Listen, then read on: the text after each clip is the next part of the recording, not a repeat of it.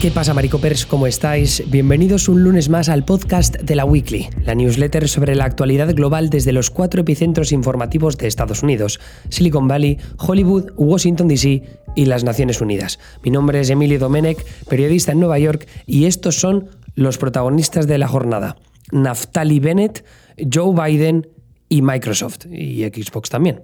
Hoy de lo que os voy a hablar eh, en primer lugar es de lo que está pasando en Israel, creo, creo que es el, el, titular más importante de todo lo que ha pasado en el mundo en este fin de semana. ¿Por qué? Bueno, pues porque ha ocurrido. Naftali Bennett ya es el nuevo primer ministro de Israel al frente de una coalición multipartita muy diversa que pone fin a 12 años de mandato ininterrumpido del hasta ahora líder del Estado hebreo, Benjamin Netanyahu. Pero ¿es esto el fin de la carrera política de Netanyahu? Por lo pronto, no. El ya ex primer ministro ha manifestado su intención de mantenerse al frente del Likud, su partido, y de liderar la oposición al nuevo gobierno, al cual ya ha tildado de fraude. No hay que olvidar que Netanyahu está siendo asediado por varias causas de corrupción que ahora podrían materializarse al perder el manto protector del que gozaba en su condición de mandatario del gobierno del país. El nuevo gobierno de Bennett, antiguo aliado de Netanyahu y de quien le sucederá en el cargo en dos años en virtud del acuerdo pactado, el centrista Yair Lapid, tienen por delante un camino difícil. La nueva coalición no estará exenta de tensiones con motivo de su muy heterogénea composición, desde ultranacionalistas a un pequeño partido árabe. Está por ver si la salida de Netanyahu del gobierno es permanente o si Bibi regresará al poder en el medio plazo aprovechando la desintegración de la coalición que le ha sacado del poder en este caso, una posible desintegración. No digo que vaya a pasar automáticamente, pero ojo, porque que, o sea, cada, cada, los ocho partidos que hay de la coalición, cada uno es de su padre y de su madre. Entonces, eh, la siguiente noticia tiene que ver con lo que está haciendo Biden en Europa.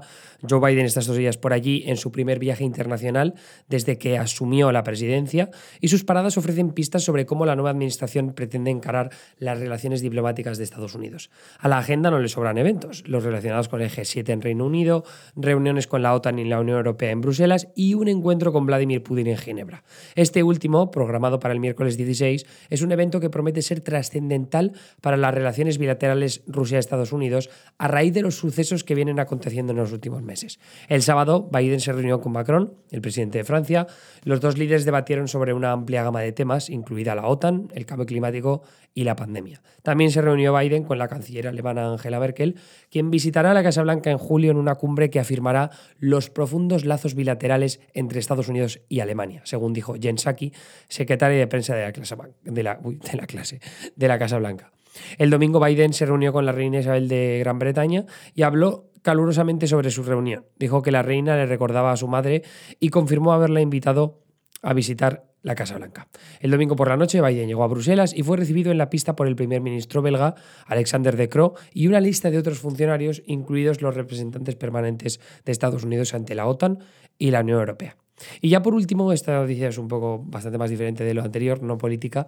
Nos vamos a hablar de videojuegos porque eh, Microsoft protagonizó este fin de semana una de las citas más esperadas de la Feria de Videojuegos de Los Ángeles, el E3, y mostró imágenes de algunos de los títulos exclusivos que saldrán para Xbox en el próximo año y medio, incluidos Halo Infinite Starfield.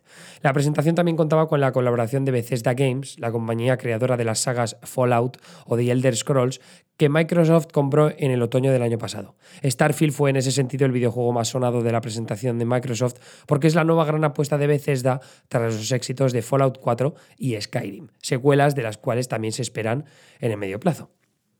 Entre algunos de los otros títulos destacados, el estudio creador del Dishonored presentó por sorpresa Redfall, un shooter de vampiros con modo cooperativo que recuerda al aclamado Left 4 Dead, un juego al que por cierto yo juego muchísimo. Y también se vieron nuevas imágenes del Forza Horizon 5, de la versión remasterizada del Diablo 2 que sale en septiembre, o los primeros gameplays de Battlefield 2042, que ese sí que será multiplataforma. Anyway, tenéis más vídeos si queréis ver lo que se ha visto de estos videojuegos en IGN. Os hemos dejado el enlace en la newsletter. Y eso es todo por mi parte en este bonito lunes. Me volveréis a escuchar este próximo martes, pero ya en la Weekly Premium. Ya sabéis que podéis apoyar, apoyar este proyecto independiente periodístico de la Weekly con la suscripción Premium, que os llegan tres newsletters con podcast extra martes, miércoles y los jueves. Anyway, eh, si os apetece, os lo agradecemos muchísimo. Si no, eh, me escucháis el viernes con Anita para la weekly semanal. Un abrazo y hasta luego.